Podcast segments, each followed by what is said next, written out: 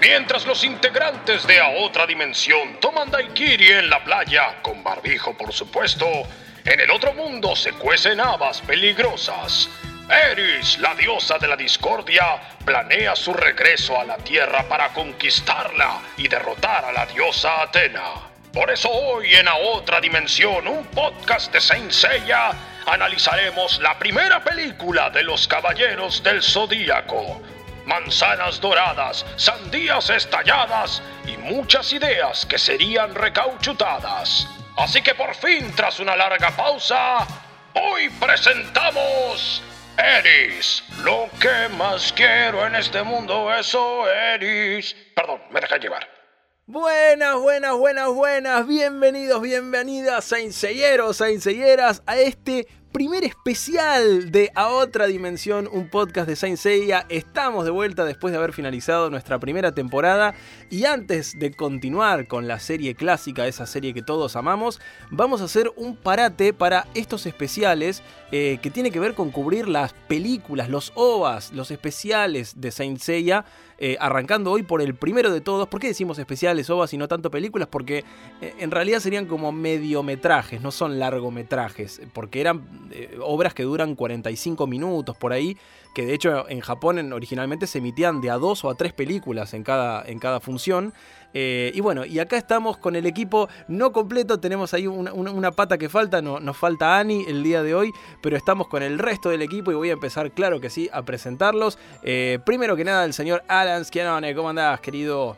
Hola chicos, ¿cómo están? La verdad que muy contento de volver a otra dimensión. Un podcast creo que el que más disfruto hacer porque me vuelvo a encontrar con estos personajes que algunos están buenísimos y otros digo, ¿qué es esto, man? ¿Qué falopa? Pero qué divertido es mm. charlar y hablar sobre ellos con todos ustedes. Volvió la falopa, vamos, volvieron los términos hermosos que nos gusta manejar. este, continuando con la señorita Rox. ¿Cómo andas, Rox? Hola, chicos. Siento que nos tomamos unas vacaciones larguísimas, no sé por qué. Ya, sí, ya, sí, no, extrañaba, extrañaba hacer esto. La gente lo pedía, la gente pedía otra dimensión y acá estamos, cumpliendo, cumpliendo. Sí, yo les quemé la gorra bastante, eh, insistiendo en el grupo, dale, yo estoy, cuando volvemos, cuando volvemos. Pero bueno, hubo de todo en el medio. La verdad que las vacaciones fueron bastante eh, movidas para, para, todos nosotros hasta que, bueno, nos pudimos poner de acuerdo en grabar hoy, vean, sin equipo completo. O sea que todavía estamos terminando de acomodar, pero ya, eh, sin duda alguna, para cuando arranquemos la segunda temporada estaremos todos. y bueno, y presentando hoy al último de los integrantes, el señor Sebi. ¿Cómo anda, Sebi? Hola, Ale, hola chicos, ¿cómo andan? La verdad, bien contento por esta vuelta de a otra dimensión en esta versión de formato especial, ¿no? De esta, esta cosa de interludio entre temporadas con esta peli. Este, y bueno, sí, es verdad. La verdad que insististe un montón, Ale, para que no nos tomemos tantas vacaciones, así que aquí estamos. acá estamos, acá estamos para, para arrancar. Ale, perdón, e-, esto sería una especie de, especial canon o no canon? O sea, esto está dentro de la cronología de. No, ni, saga ni canon. no, Alan, por favor, ¿qué pregunta es canon en la franquicia. para, déjame, aclarar esto. Ninguna obra. yo es de este programa de otra dimensión. ¿Está dentro del canon de otra dimensión o.? Eh, es una de las dimensiones, vamos a decirlo ah, así. Buenísimo. Ya que últimamente parece que hay varias historias transcurriendo al mismo tiempo, bueno, esta es una de ellas. Igual sí, siempre, siempre se destacó eso y yo me acuerdo que de chico me costaba entender, eh, cuando vi las películas, no, entendía por qué pasaban ciertas cosas si ya en el, en el anime habían pasado otras. Pero bueno, hasta que una vez entendí que esto es muy común, sobre todo en, Japón, de que las películas y los especiales no entren en ningún tipo de canon eh, oficial. Eh, y sean historias como así, como homenaje, ¿no? Como, bueno, con estos personajes, como un fanfic vendría a ser, ¿no? Pero oficial, hecho por, por Toei. Eh, que de todas maneras, y, ya arrancamos a hablar de lo que es la película de Eris, la, diosa maligna. Eris con R y no con L, como lo dicen en, el doblaje, que no sé por qué les pintó cambiar el nombre así. Eh, pero la verdad es que, volvemos a decir, creo que es una obra hermosa, o sea, estéticamente dibujada por Araki Pro, la música de nuestro compositor favorito Seiji Yokoyama siempre. Creo que en, ese, en ese sentido es un placer disfrutar de, esta película. Sí, yo creo que eso es lo que nos atrapa a todos y lo que más recordamos de todas las ovas. Es básicamente eso, la, la visual, la estética, lo que son los diseños de Araki Pro y obviamente la, la, música, eso es algo que nunca nos vamos a quejar. Creo que es en lo que estamos todos de acuerdo. Sí, por supuesto. Es un placer. Yo comparto con Roxy encima porque por ahí tanto lo que fue el guion no me llamó mucho la atención o hasta en cierto punto me emboló muchas cosas, pero siempre la música te ponía ahí al pie, como podías descansar un segundo, pero la música te otra vez te ponía en sintonía con la película y con lo que estaba pasando y con los cambios de ánimo, de ritmo. Vango completamente esa visión que, que marcaban los chicos también. Es que muchas veces, muchas veces destacamos lo del relleno. Eh, sí, Sebi, ¿qué, ¿qué ibas a decir? Perdón. No, no, que digo que justamente la música lo que tiene, en, por lo menos en Caballero del Zodíaco, es esto, ¿no?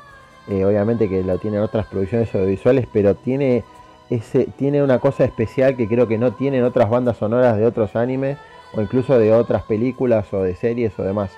Eh, es tan icónico que logra eso, ¿no? Que capaz ante la falta de un guion capaz no tan atractivo termina siendo lo que, lo que te termina enganchando para seguir viéndolo. Sí, además, bueno, nosotros siempre destacamos lo del tema del relleno, ¿no? En el anime y que siempre decimos, si el relleno está bueno, está bien hecho, bueno, genial, bienvenido sea. Entonces esto es como un gran capítulo de relleno, solo que con la mejor calidad de animación, con la mejor calidad de música, que además obviamente después esa, esas composiciones, esa música después se utilizó para, para, el anime, que creo que en uno de los episodios de, la misma. AOD, eh, Annie decía que en un momento sonaba la lira de Orfeo y eh, de Mime, eh, pero ¿por qué? Y decía, claro, esa composición fue hecha para esta película, fue para Orfeo de esta película y por eso después este, se utilizó durante, durante la serie, porque recordemos, hemos estado investigando, eh, esta película se estrenó el 18 de julio, justo ahora hace muy poquito se cumplieron 33, ¿qué tal? 33 años, ¿qué tal? ¿Cómo te va?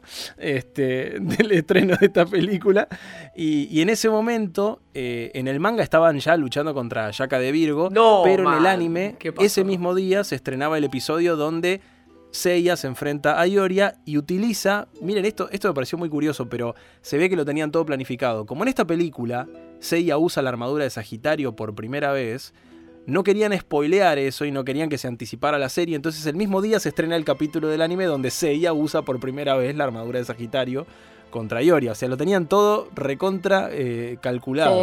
Eh, me imagino la manija de haber sido un japonés en esa época y haber visto que se estrenaba esto en cine, haber ido y escuchar Pegasus Fantasy ahí en, el cine a todo volumen. Eso me encanta de estas películas, que arrancan y tienen el opening como la serie. Yo me vería haciendo poco en el cine claramente, con Pegasus Fantasy a todo volumen, ¿no?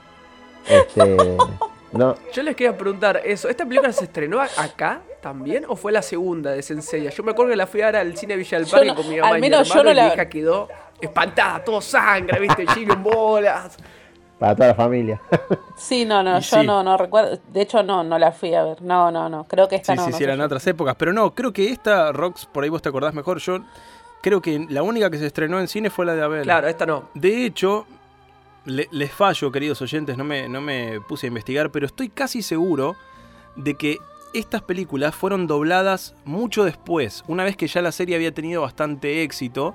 Ahí se hicieron los doblajes de estas pelis y se editaron en VHS. Yo me acuerdo que acá me las había comprado en unas ediciones muy, muy particulares en los kioscos de revistas que venían con un cartón, con un póster, una revista y el VHS.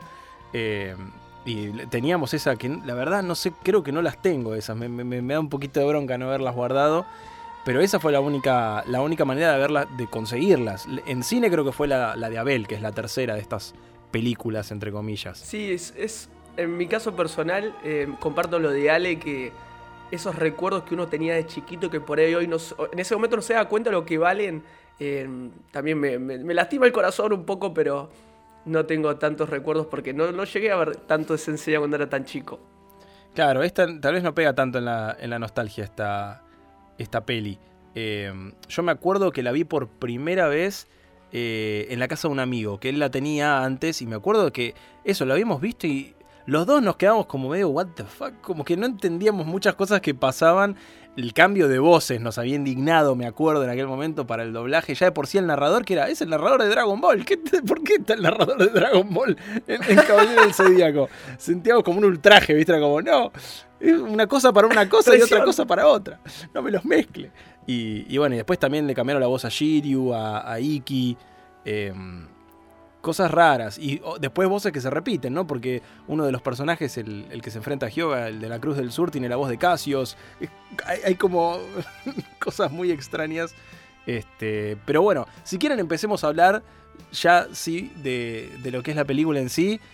Tiene una, una, intro que a mí particularmente me gusta mucho y creo que la primera parte de la película a mí me, me, gusta mucho. Después creo que se desdibuja y termina, como que termina todo el final, la segunda mitad es como medio, eh, nada, una fórmula ya vista. Pero, pero toda esa intro con, esa parte medio de la mitología y después en el orfanato a mí Sí, totalmente.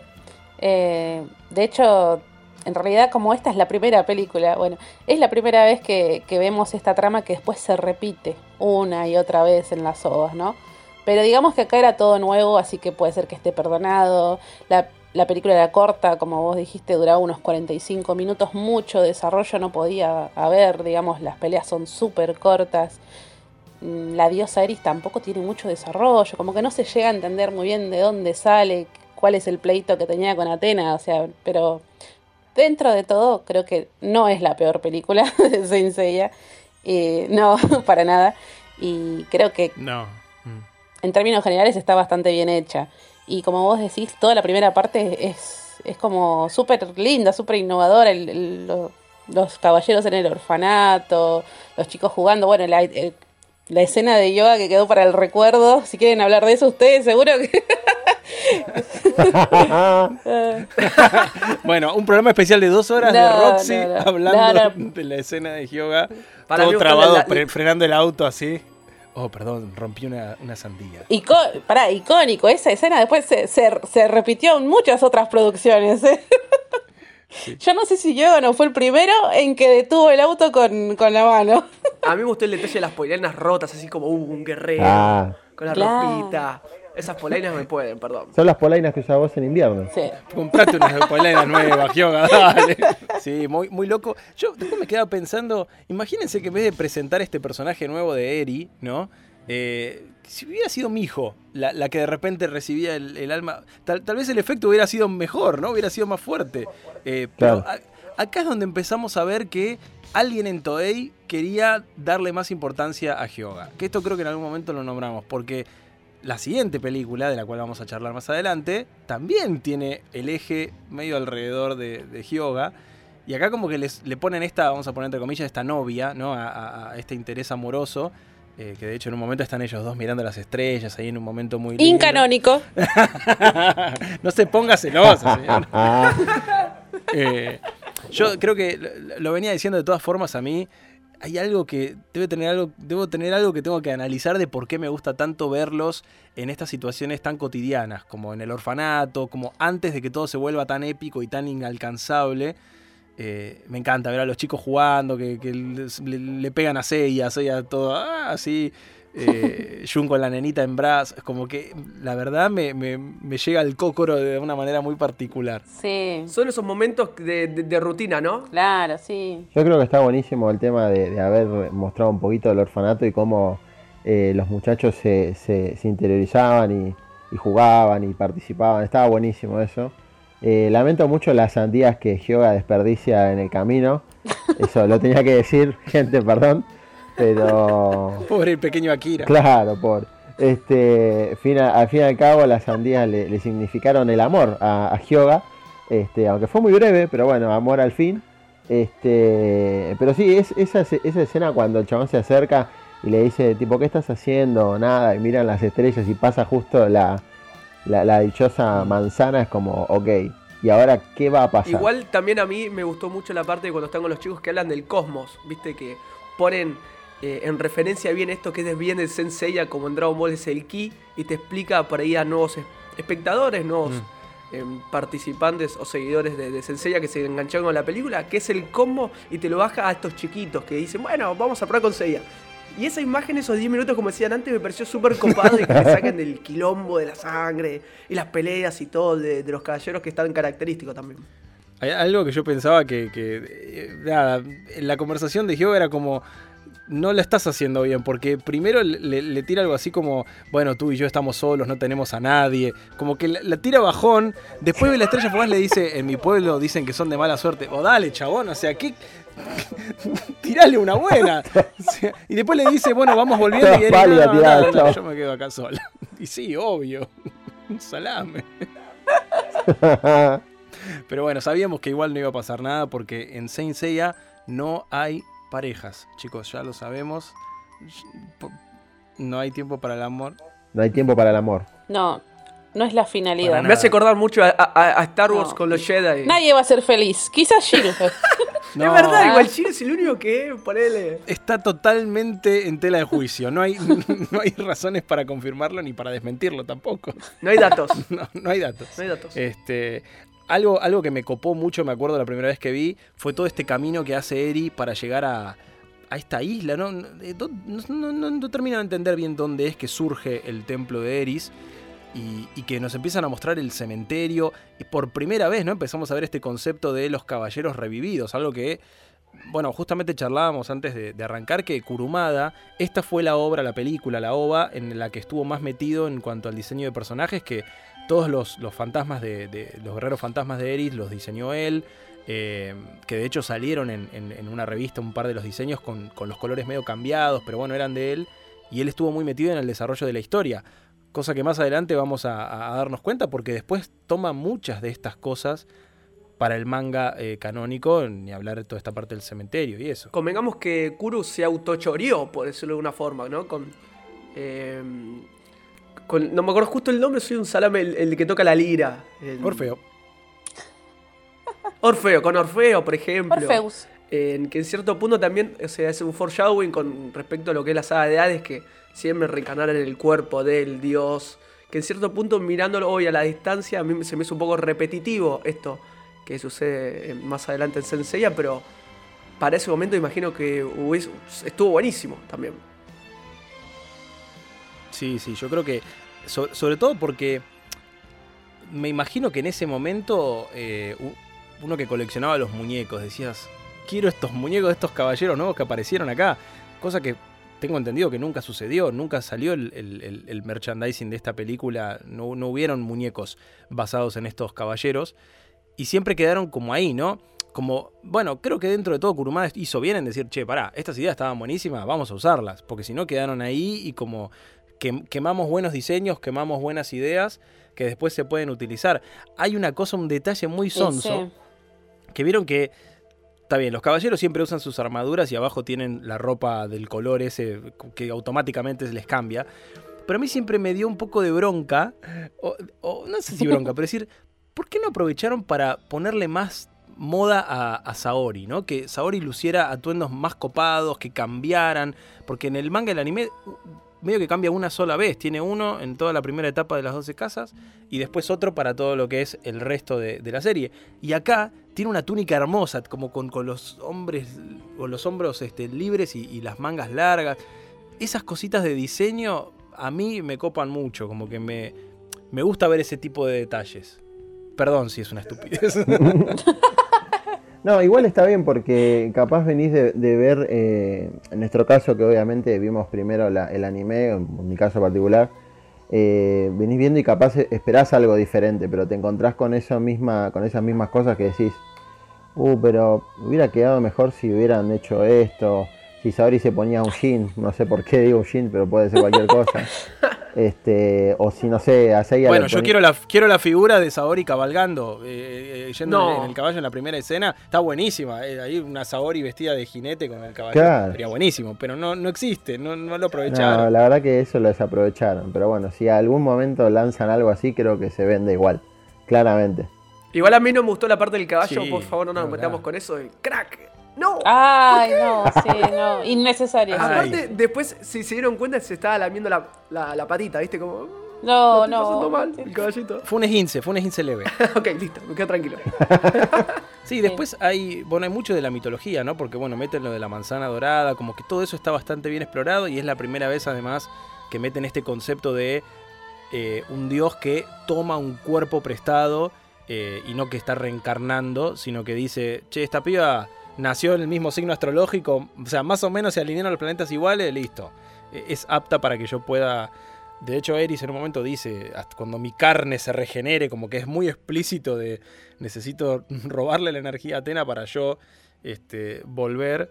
Y después creo que ya, cuando nos metemos en, el tema de las peleas y los combates, son bastante descartables, me parece, ¿no? Los, los combates. Hay, hay cosas muy repetidas. Creo que la pelea contra la versión de Ptolemy de Flecha, que acá es Maya de Sagitario, nuevamente cometieron el error en el doblaje de decir que era Sagitario y no Sagita, que es eh, la flecha.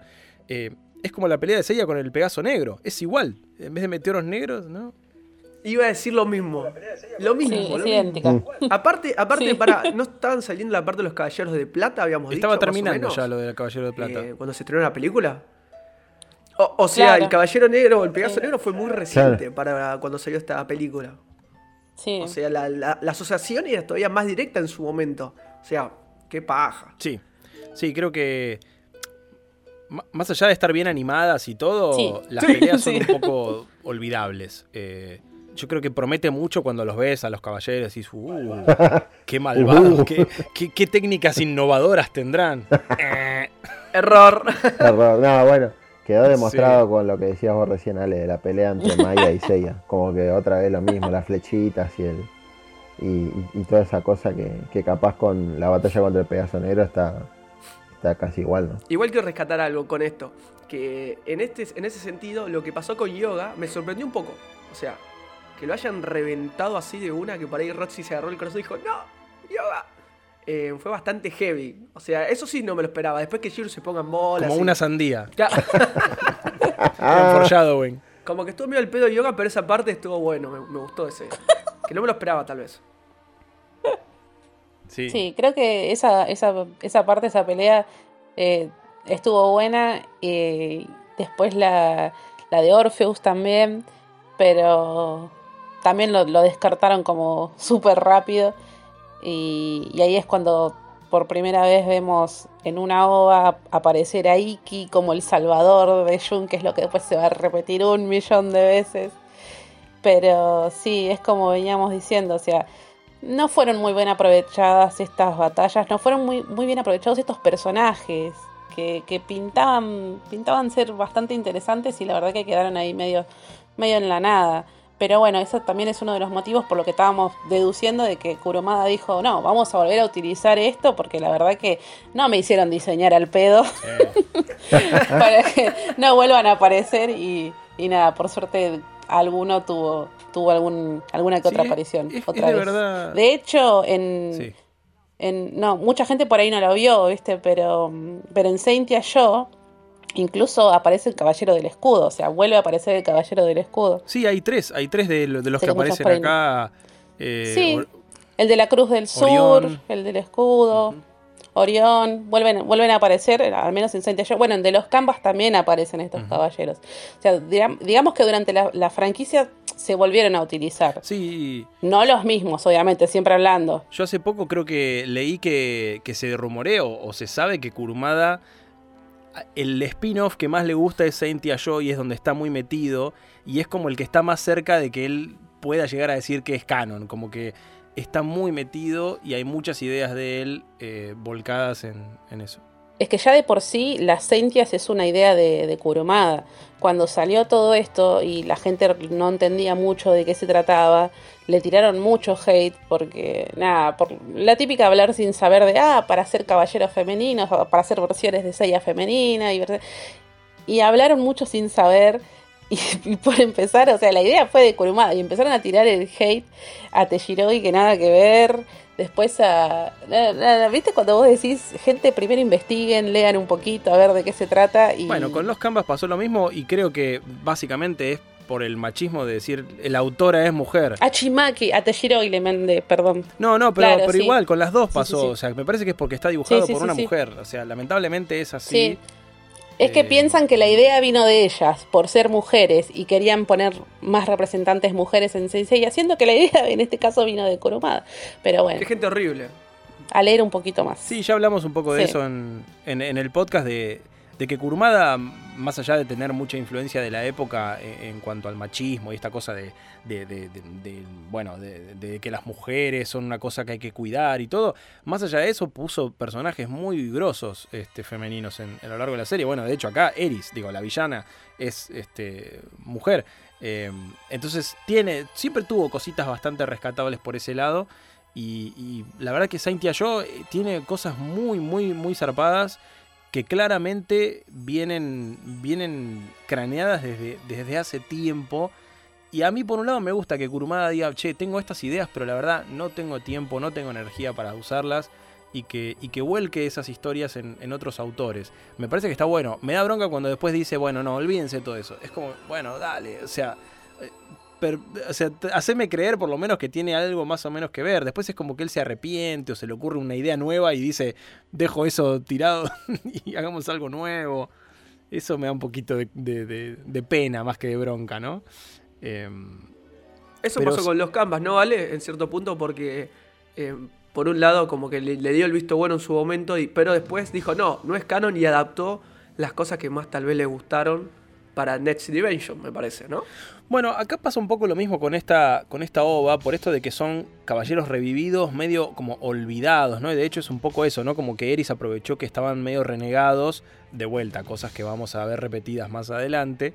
Eh, pero estaba muy bueno el concepto este de caballeros de guerras pasadas. Y, en un momento cuando aparece eh, Jaeger, es Jagger de Orión, eh, como que él dice, ¿no? Como yo tenemos mucha bronca, ¿no? Como que dice algo así como fuimos olvidados y nadie se acuerda de nosotros. El concepto estaba buenísimo eh, y sin embargo después, bueno, de vuelta, bueno, de, totalmente descartable. No, te mostraron, hubiese, capaz que hubiera estado bueno que te mostraran como un flashback, ¿no? De, ese momento donde fueron derrotados y qué pasó y por qué quedaron olvidados. Eh, pero de vuelta, eh, la verdad que yo creo que esta manera de producir ovas hace que no puedas desarrollar demasiado. Y se nota creo que en la primera mitad que está como más desarrollada, está mucho más asentada.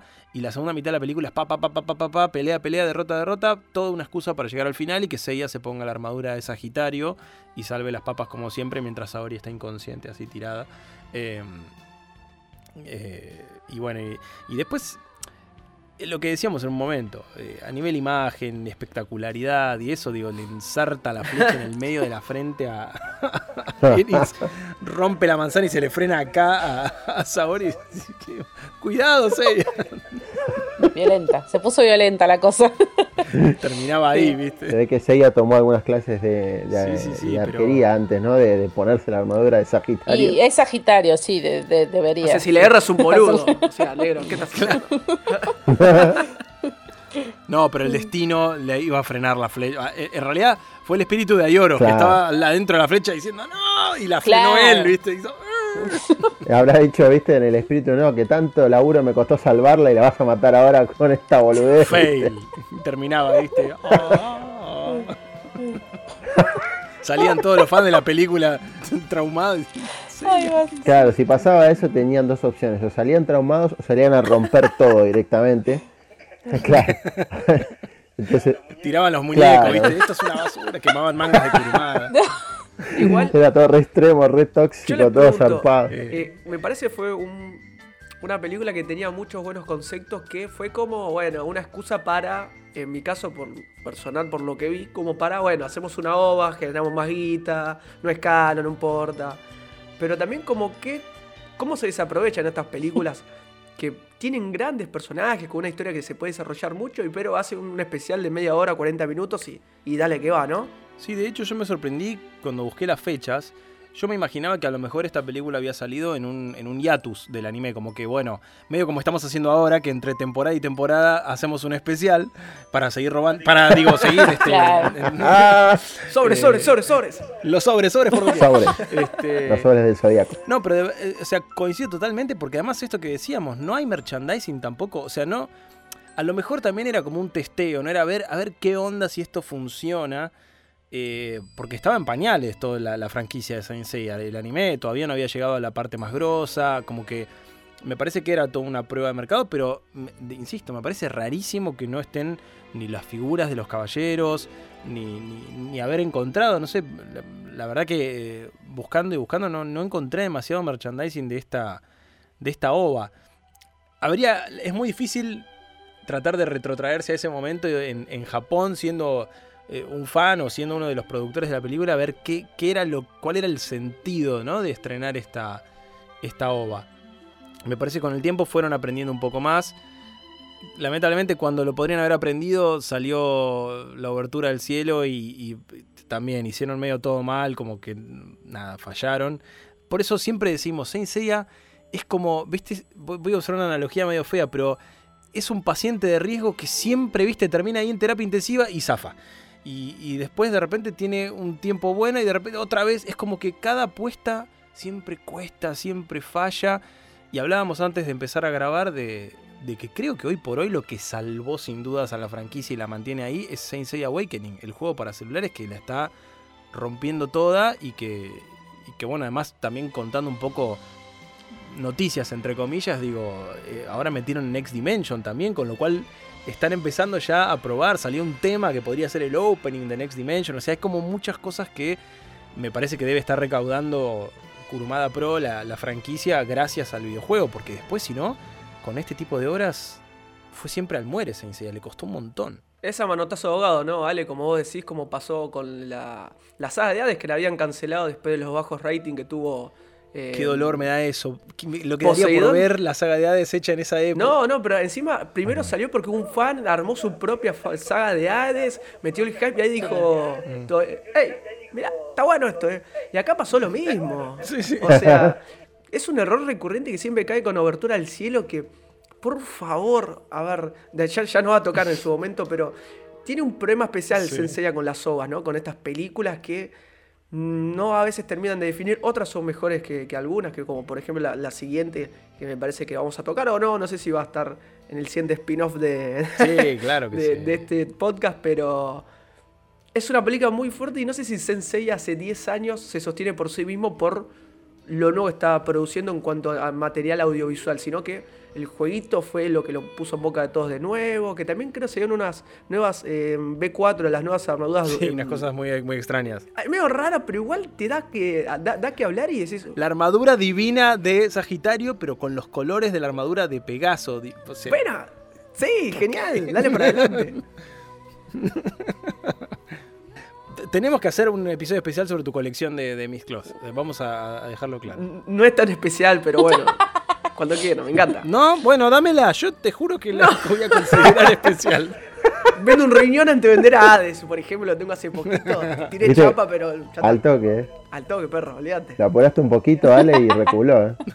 ¿Viste? ¿Viste cómo la defiende de repente? Sí, sí, sí. Sí, sí, sí creo que sabiendo todo lo que hay, siempre decimos lo mismo, ¿no? O sea, yo veo esta, esta película y la verdad que la disfruto. Y, más allá de que uno pueda decir, sí, el guion no es lo mejor, todo, pero yo todo el tiempo visualmente, por eso creo que en algún momento también lo hablamos, a mí la que más me cuesta de estas primeras cuatro ovas es la última, la de Lucifer, porque no está dibujada por Araki Pro y eso ya a mí me baja un montón el disfrute.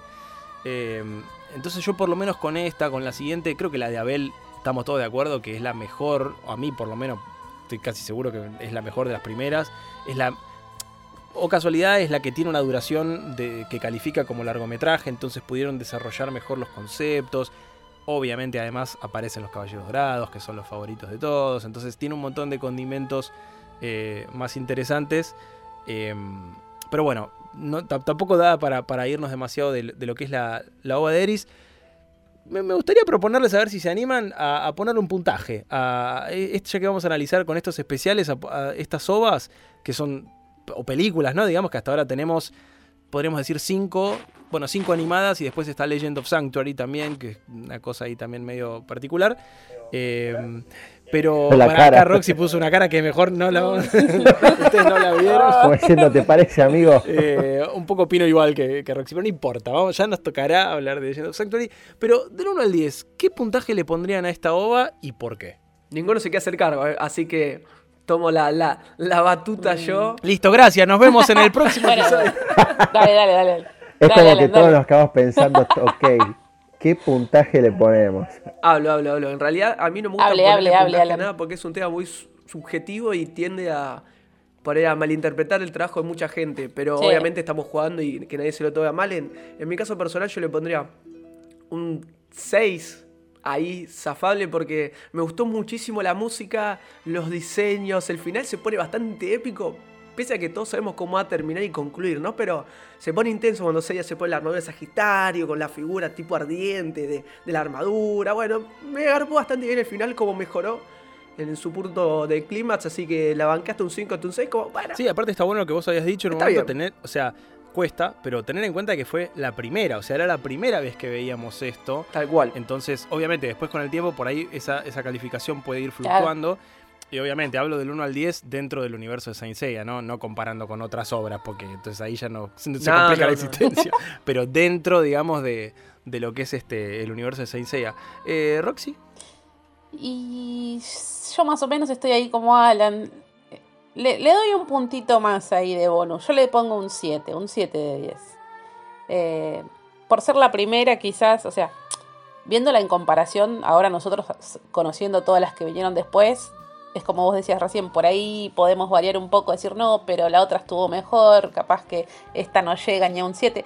Pero no, por ser la primera, yo le pondría un 7 de 10. Me, me gustó mucho, me gustó mucho la trama, le faltó un poquito ahí, un poquito más de desarrollo, pero, pero la verdad que estuvo bastante bien. No, no, no, me parece tan flojita dentro de todo. No me gusta, lo, lo, que, lo que menos me gusta, perdón, lo, lo que menos me gusta es la lo fácil que la, que la derrotan a, a Saori y a Atena. Me parece eso lo más, el punto más flojo. Es como que dale, estaba andando a caballo, de repente mi caballo se asusta y ya estoy secuestrada y ya me estás sacando la energía con la manzana. Es como que innecesariamente. no quiero decir la palabra inútil, pero inútil. es como que no me la. No, no me la hagas ver tan inútil a la diosa Atena. Me es un. Eh, Sí. Claro, es la reencarnación de la diosa de la guerra, dale, pelea un poquito. No, no, eso siempre me la baja, ¿viste? Pero. Y, el chip que me quisieron poner con yoga. Bueno, igual es un punto bueno que dice Roxy. Sí, sí, sí, sí. El, el bonus es por lo de las sandías. Bueno, pero primero las sandías dan un puntito más. Ahí como el parte sería, bueno, ok. Ok, esto es el ya está. Pero igual es verdad, perdón lo que dice Roxy, que, o sea, nosotros vemos a Poseidón con todo el poder, lo que implica, a Hades. Y vemos a Saori que hasta recién hasta la última saga original como que a mí mucho no me, no me dio diciendo, bueno, es una diosa a la par de los otros dos. Sí, yo creo que por eso, y spoileando un poco, ¿no? Bueno, nada, disculpas el que no esté tan al día con el manga, si quieren, eh, bla, bla, bla, bla, bla, bla, durante 20 segundos, pero ahora en el Next Dimension es una estupidez, pero se corta el pelo Saori, tiene el pelo corto, ya, eh, o sea, ya me están anticipando Cerrando que me ciclos. que va a estar es, una diosa nueva. Va a ser, va a ser diferente. Así es. Ahora con el o sea, claro, con ese pelo también te digo, estar peleando con se te engancha. Yo Shiru no sé cómo hace. claro. Este es, yo creo que ese problema lo tienen Saori y Shiryu, por el largo del pelo, ¿viste? Cuando pelean. Muy lacio lo tiene, ¿viste? Porque Saga tiene el pelo como medio más, más levantadito, entonces por ahí tiene, se sostiene. Pero... Claro, por eso Shiryu se saca la armadura, boludo, todo el tiempo lista por el pelea. Totalmente, ahí está. Pobre Shion, entonces. Encontramos la explicación. Pensándolo con, con que Kuro es, fan de, Star Wars, ¿viste? Que, que se inspira también me da la sensación que Kylo Ren hizo honor a Shiryu en, en la película cuando se ponen cueros. O sea, claramente es eh, un mod de Shiryu ese. Totalmente. Eh, ¿Tu calificación, Sebi? Sí, sí, la, eh, voy a ver cuántos Sebis le pongo. Yo le pongo 7 también. primero que nada porque es la primera película, eso ya tiene ese punto ganado. Segundo, porque me gustó bastante la, digamos, la, primera, la primera parte de cómo muestran toda la movida.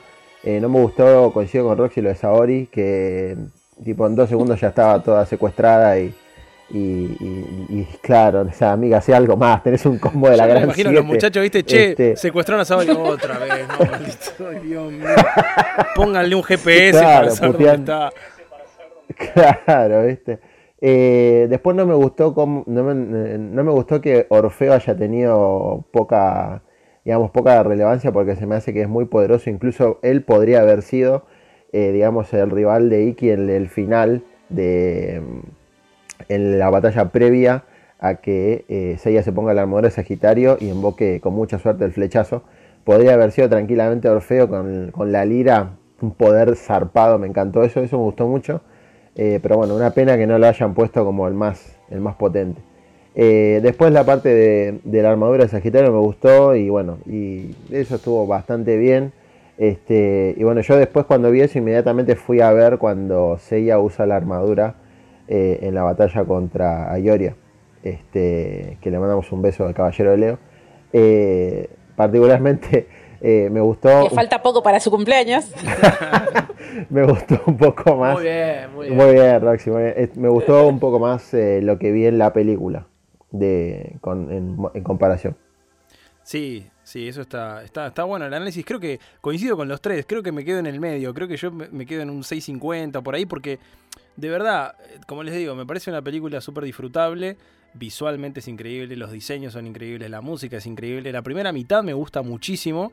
Y la segunda mitad es totalmente descartable. Es como se desaprovechan mucho los personajes nuevos. Saori, lamentablemente, es un poco más de lo mismo, ¿no? Está bien, si uno se retrotrae a ese momento a ese momento cultural, sobre todo, es como que no esperás, tal vez en ese momento no se esperaba tanto de Saori. Hoy, con la realidad de hoy, eso no envejece bien, me parece. Es como una de las cosas que uno ve para atrás y decís, dale, tenía tanto para dar, así como Eris, medio que ninguna de las dos, ¿viste? Es como que las dos como que amenazan una cosa, pero podría haber habido una super pelea entre ellas dos.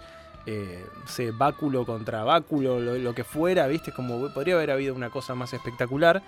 Em, y también, bueno, ahí con lo de, con lo de Orfeo también hubo una especie de, ensayo a cosas que veríamos más adelante, ¿no? Entre Jun e Iki.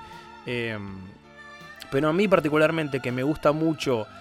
Voy a, voy, a, voy a recapitular así. Me gusta mucho la cosa nostálgica de verlos a ellos en, las cosas más costumbristas y todo eso. Me encanta y creo que mis armaduras favoritas son las B1.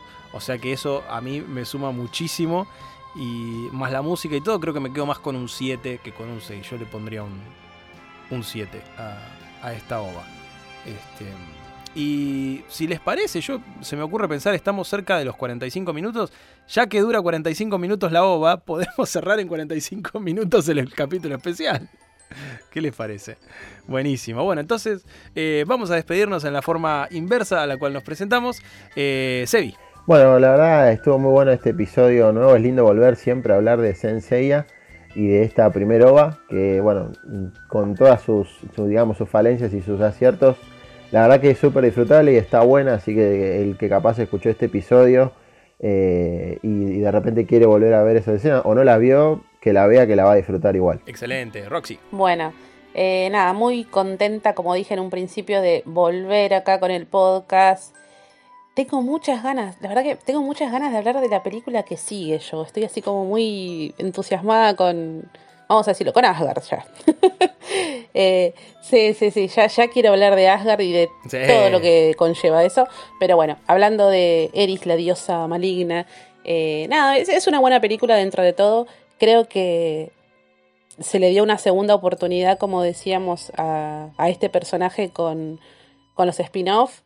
Yo por mi parte quiero recomendar a la, gente que, lea el manga de Saint Yo, que acá se va a encontrar con una diosa Eris bastante distinta.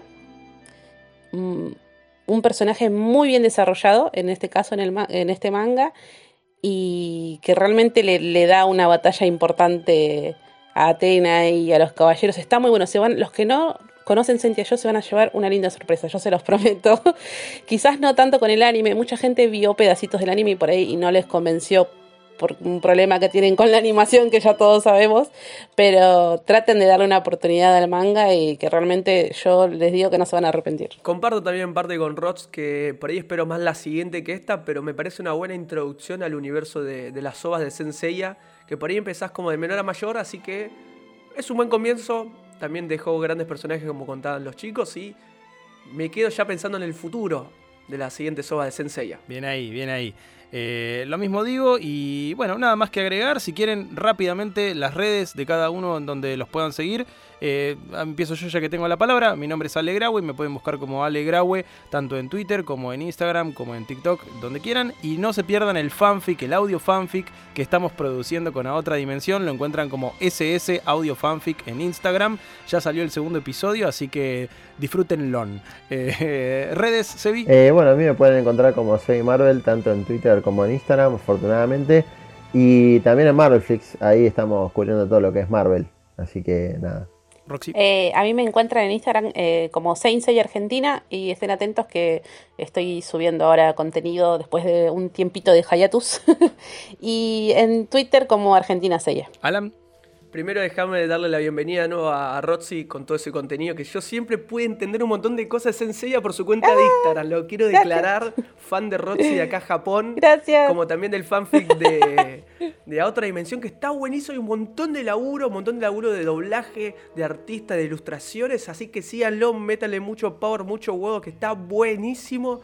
Así, esta gente del bien sigue dándonos estas historias de Sensei que hace mucho venimos huérfanos de cosas nuevas y copadas. Em, además de, de Sensei Show, que está muy bueno, como decía Roxy. Y nada, me pueden seguir en tanto en Instagram como en Twitter, como arroba Alan Esquenone. Bien ahí, y no se pierdan de seguirnos a nosotros en nuestras redes, en Twitter como eh, arroba aodpod y en Instagram como aod.podcast. Y nos encontramos en un próximo episodio de A Otra Dimensión. ¡Chao, chao!